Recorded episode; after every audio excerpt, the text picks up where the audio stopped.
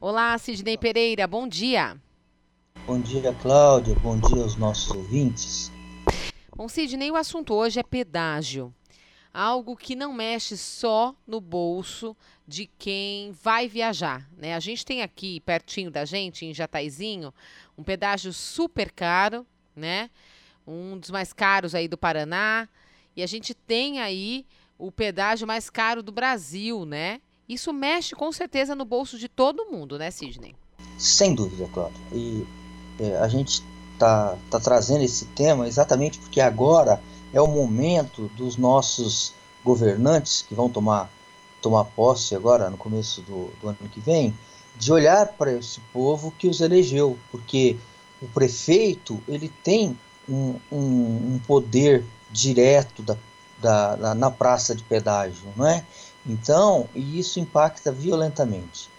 O, o pedágio hoje, aqui de Jataizinho, é um dos mais caros do mundo. Quer dizer, é desproporcional a coisa. Eu trouxe uns números, né, para gente, a gente é, visualizar o, o, quanto isso é, é desproporcional. O, o pedágio federal, que foi lançado alguns anos atrás, o, o valor por, por quilômetro é de 2 centavos. O pedágio do Paraná é de 12 centavos por quilômetro, ou seja, seis vezes acima do valor federal. Um outro número que salta aos olhos é que as concessionárias do pedágio paranaense elas têm uma rentabilidade média de 33,9%.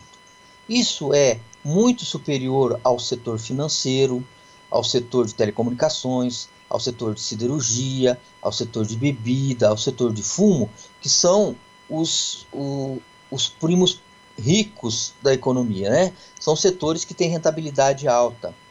O, eu tenho visto é, contratos públicos de prestação de serviço em que essa rentabilidade ela oscila entre 6% e 8%.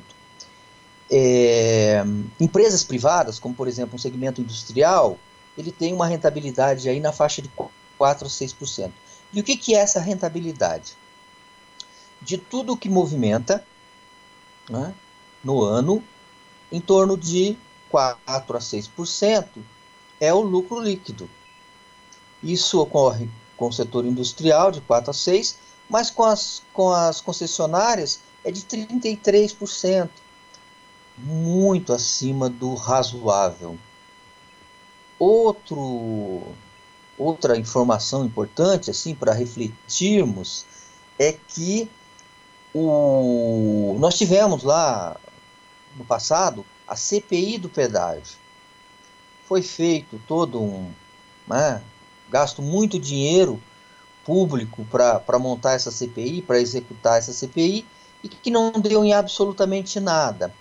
Algum tempo depois, a 55ª fase da Operação Lava Jato prendeu 16 pessoas, sendo elas 13 da atividade privada, que estão envolvidos com pagamento de propina, e seis agentes públicos que estão ligados à, à, à gestão do pedágio. Então, é algo a, a se refletir, né? O que foi que os nossos legisladores fizeram durante essa CPI do pedágio. E, e eu resolvi fazer uma simulação também tá. para mostrar para o ouvinte, ouvinte uhum. que não que não participa, que não, não, não, não usa o pedágio. Mas será que ele, ele paga por isso? É? Eu cheguei a um cálculo aqui, por exemplo, né, um veículo, uma F4000, que sai de açaí, de um produtor é, de verdura ou legumes lá em açaí, e que vem vendendo no Ceasa aqui em Londrina. Ele vai rodar 50 km e de volta, e ele vai ter um custo de pedágio de R$ 98,4. Quer dizer, isso em termos de, de, de preço final do produto, ele pode encarecer o preço de 5 a 10% para o consumidor final. Então, impacta no bolso de, de todos, de todos. Temos outras situações. nos próximos 60 dias devemos ter as concessionárias reivindicando um reajuste de 4%, mesmo num período crítico como nós estamos vivendo agora. Em novembro de 2021, nós teremos o encerramento desse contrato, e aí a pergunta é: será um outro contrato? Em que molde será feito esse outro contrato?